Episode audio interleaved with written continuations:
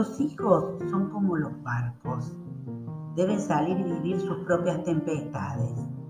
Es cierto que no podemos trazar la ruta de nuestros hijos, pero lo que sí podemos hacer es ayudarlos a que lleven un buen equipaje lleno de solidaridad, honestidad, autonomía, generosidad, gratitud. Podemos desear su felicidad, pero no ser felices por ellos. No podemos seguir la travesía, ni de ellos descansar en nuestros logros.